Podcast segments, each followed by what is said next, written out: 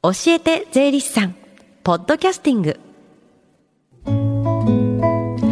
時刻は11時24分です。FM 横浜ラブリーで近藤沙耶香がお送りしています。この時間は教えて税理士さん。毎週税理士さんをお迎えして私たちの生活から切っても切り離せない税金についてアドバイスをいただきます。担当は東京地方税理士会黒田正文さんです。よろしくお願いします。はい本日もどうぞよろしくお願いいたします。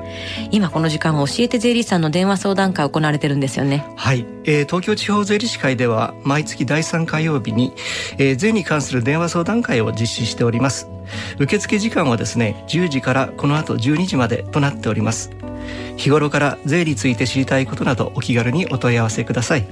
またこちらの番組教えて税理士さんに出演している税理士ですとか今後出演予定の税理士が回答をさせていただいております。ではこの後お昼12時までつながる電話番号です。045-315-3513 045-315-3513です。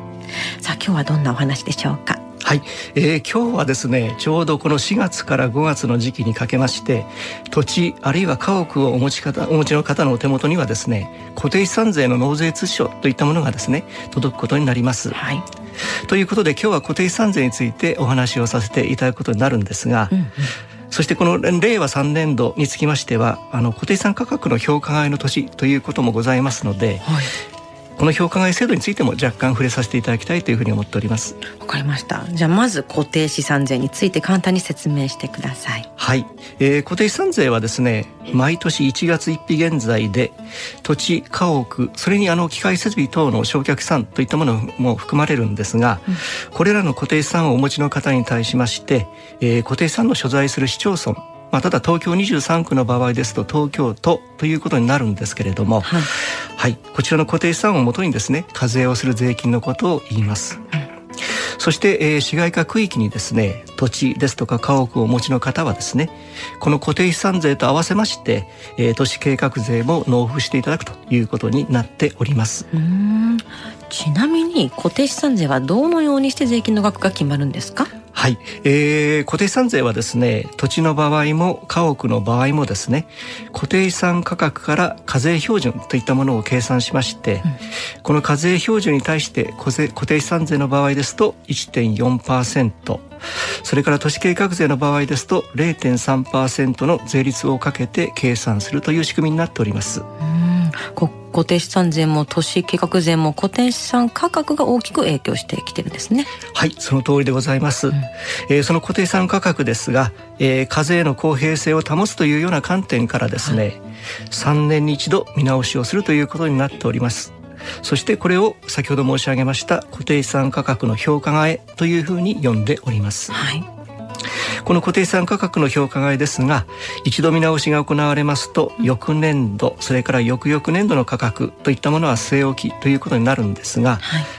著しく地価が下落したような土地ですとか、えー、家屋につきましても増改築をしたりあるいは一部取り壊しを取り壊しをしたといったような場合はですね例外的に価格が見直しされるということがございます。今年度の固定資産税などは、まあ、固定資産の評価外後の税金になるってことですか？はいおっしゃる通りでございます、えー、今回の評価外はですねはい、はい開催が予定されております東京オリンピックに向けました地下動向をですね、うん、反映させたものということになっておりますので、はい、えー、価格上昇が見込まれるといった地域がですね一部出てくることが考えられます、うんう しかしながらですね納税者の立場からしますと固定資産が固定資産価格が上昇するということはですね、うんうん、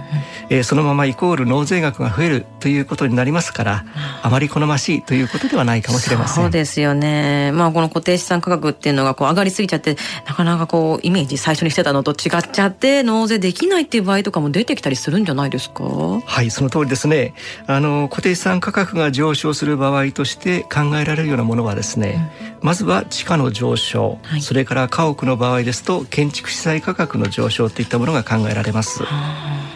しかしながらですね前年度の水準を超えて大きく上昇しているような場合はですね、うん、負担調整措置といったものが講じられますので、はい固定資産価格が急激に上昇したからといってですね、うん、固定資産税もそれに連動して上昇するというようなことはですね、うん、ないようになって必ずしもバーンと上がるとかいうことはあんまりない。はいそういうことですね。これを聞いて安心された方もいるんじゃないでしょうか。はい今日も一つほっこりされたかと思います。そうですね。はい。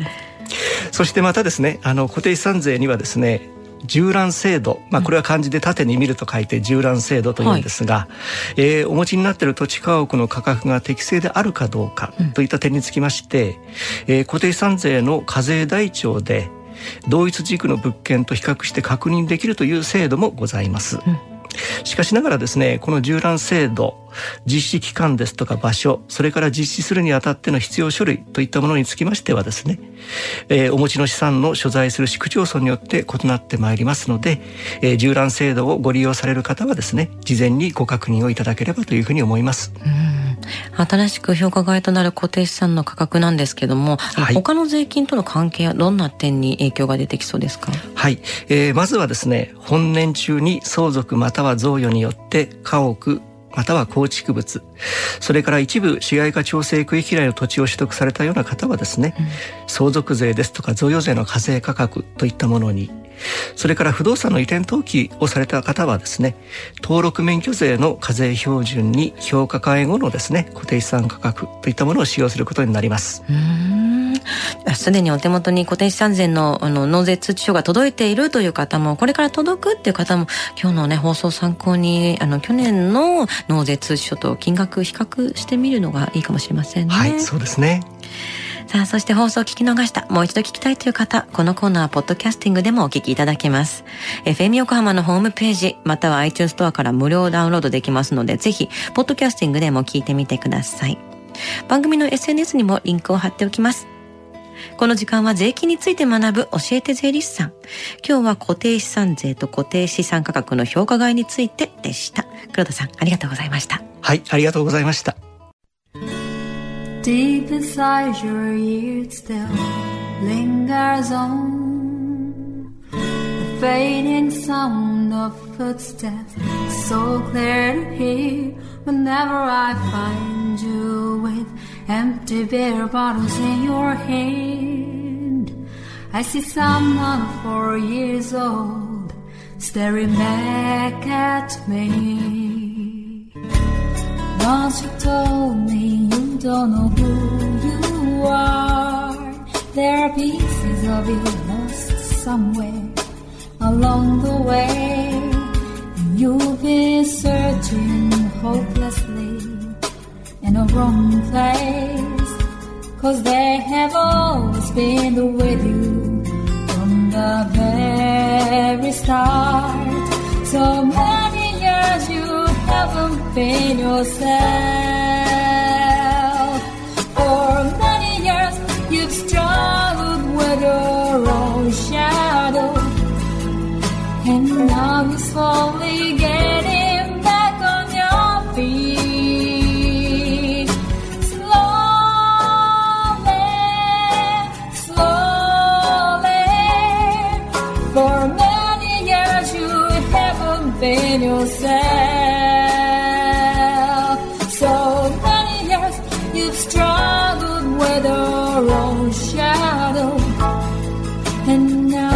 here with mirror pets, all the lost pieces together.